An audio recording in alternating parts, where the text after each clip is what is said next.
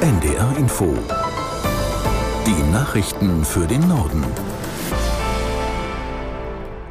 Um 8 Uhr mit Klaas Christoffersen.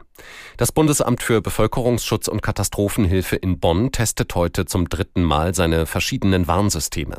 Beim bundesweiten Warntag spielen die Behörden mit einem Probealarm den Ernstfall durch, die Bevölkerung vor Katastrophen oder Kriegsfolgen zu warnen. Los geht es um 11 Uhr. Was dann genau passiert, erklärt Oliver Neuroth aus Berlin.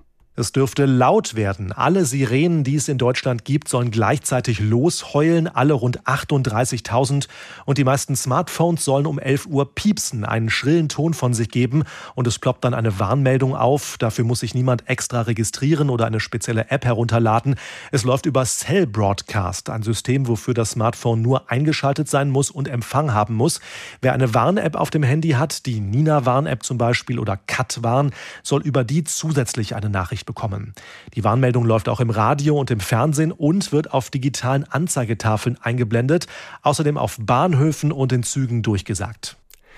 In Bremen beginnt am Vormittag die 13. Nationale Maritime Konferenz. Dort diskutieren heute und morgen etwa 800 Teilnehmerinnen und Teilnehmer über Themen wie den Beitrag der maritimen Wirtschaft zur Energiewende und die Wettbewerbsfähigkeit der deutschen Seehäfen. Bundeskanzler Scholz wird als Schirmherr ebenso in Bremen erwartet wie Wirtschaftsminister Habeck. Ein für heute geplanter Hilfstransport des Deutschen Roten Kreuzes in die Erdbebengebiete von Marokko ist abgesagt worden. In einer Mitteilung des DRK hieß es, kurzfristig seien neue Vorschriften bekannt gegeben worden, die den Start des Flugzeugs unmöglich machten. Es werde mit Hochdruck daran gearbeitet, die Verzögerung zu beseitigen.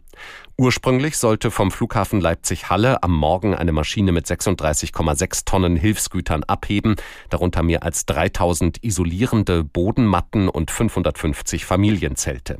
Laut Kinderhilfswerk UNICEF sind etwa 100.000 Kinder von der Katastrophe betroffen. Bundesgesundheitsminister Lauterbach will möglichen neuen Engpässen bei der Versorgung mit Kindermedikamenten vorbeugen.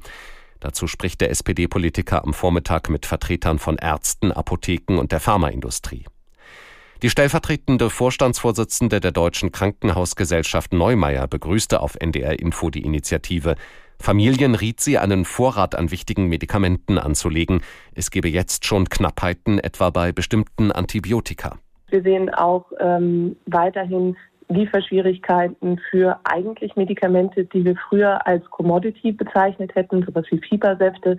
Ähm, da ist globale Konkurrenz mittlerweile vorherrschend. Insofern wird es sehr stark davon abhängen, wie stark sich die Krankheitslage auch in den nächsten Monaten entwickelt. Wir haben im letzten Jahr Nachholeffekte gesehen von Infektionskrankheiten und so diese uns dieses Jahr auch ereilen, kann es durchaus auch zu Engpässen kommen. Da stimmt die Einschätzung des Ministers.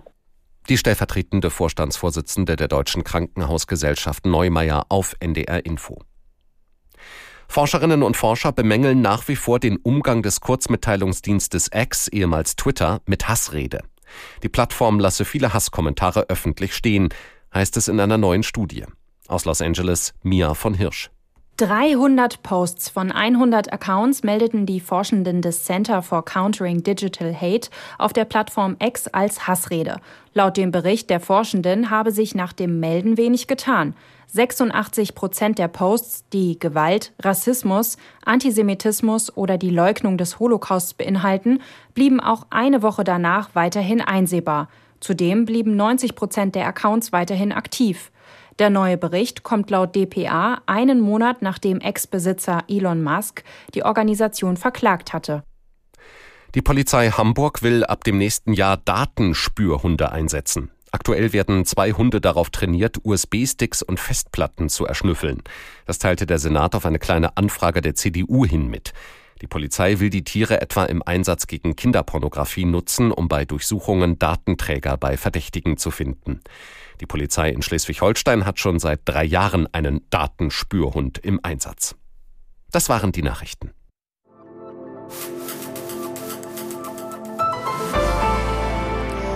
Fünf Minuten nach acht ist es. Am Mikrofon ist Liane Kossmann. Schönen guten Morgen. Wetter und Verkehr gibt's gleich bei uns. Zuerst schauen wir aber auf die Häfen. Der Hamburger Hafen hat ja in den letzten Jahren an Wettbewerbsfähigkeit eingebüßt. Allein der Containerumschlag ist im ersten Halbjahr um 12 Prozent eingebrochen. Aber jetzt bahnen sich neue Machtverhältnisse an. Die weltgrößte Containerreederei MSC, das wissen wir seit gestern, will beim Hafenbetreiber Hala einsteigen. Die Stadt Hamburg soll dabei eine knappe Mehrheit behalten. Im Kern geht es ja um die Frage, wie sich sich der Hamburger Hafen auch in Zukunft gegen die Konkurrenz aus Rotterdam oder Antwerpen behaupten kann. Und diese Frage, wie steht es um die Wettbewerbsfähigkeit der Seehäfen und nicht zuletzt die Finanzierung, das wird ab heute auch Thema bei der Nationalen Maritimen Konferenz in Bremen sein. Mit dabei Melanie Leonard, Hamburgs Wirtschaftssenatorin von der SPD. Sie ist jetzt bei mir am Telefon. Schönen guten Morgen. Guten Morgen. Frau Leonard, lassen Sie uns vielleicht noch mal ein Wort zum Einstieg von MSC verlieren. Warum kann gerade diese Partnerschaft, wie Bürgermeister Peter Tschentscher sagt, der gesamten maritimen Wirtschaft die Schubkraft geben, die in, Schwierigkeiten, in schwierigen Zeiten gebraucht wird? Ja, MSC ist die weltgrößte Containerreederei. Ähm, sie hat eine hat ein erhebliches Flottenbauprogramm vor sich und ähm, die Vereinbarungen, die wir mit MSC treffen konnten, wenn wir unsere Partnerschaft finalisieren können, sind wirklich herausragend. Da geht es um Ladungsbindung für den Hamburger Hafen, da geht es um Investitionspläne, die wir gemeinsam erstellen wollen für die Infrastruktur. Und davon werden dann in der Folge, das kennen wir aus vielen anderen Hafenbeispielen auch, andere Hafenunternehmen in Hamburg profitieren. Und heißt das auch, dass andere Häfen in Norddeutschland, also Bremen, Wilhelmshaven, Cuxhaven, von diesem Deal profitieren könnten? Oder entsteht da eher eine weitere Konkurrenz? Tatsächlich ist es so, dass ähm, wenn Hamburg viel Ladung hat, sich das in der Regel auch auf andere Häfen in der deutschen Bucht auswirkt. Insofern glaube ich, ist es insgesamt für Deutschland eine gute Nachricht. MSC ist ja bereits in Bremen beteiligt. Ähm, an der Beteiligung wird sich auch nichts ändern. Das hat äh, der CEO Sören Toft gestern auch nochmal ganz deutlich erklärt. Insofern ist es ein wichtiger Impuls für die deutsche maritime Wirtschaft. Die Wettbewerbsfähigkeit der Seehäfen wird ja heute auch das Thema sein bei der Nationalen Maritimen Konferenz in Bremen. Der Kanzler Olaf Scholz wird dabei sein, auch Wirtschaftsminister Robert Habeck. Und die Bundesregierung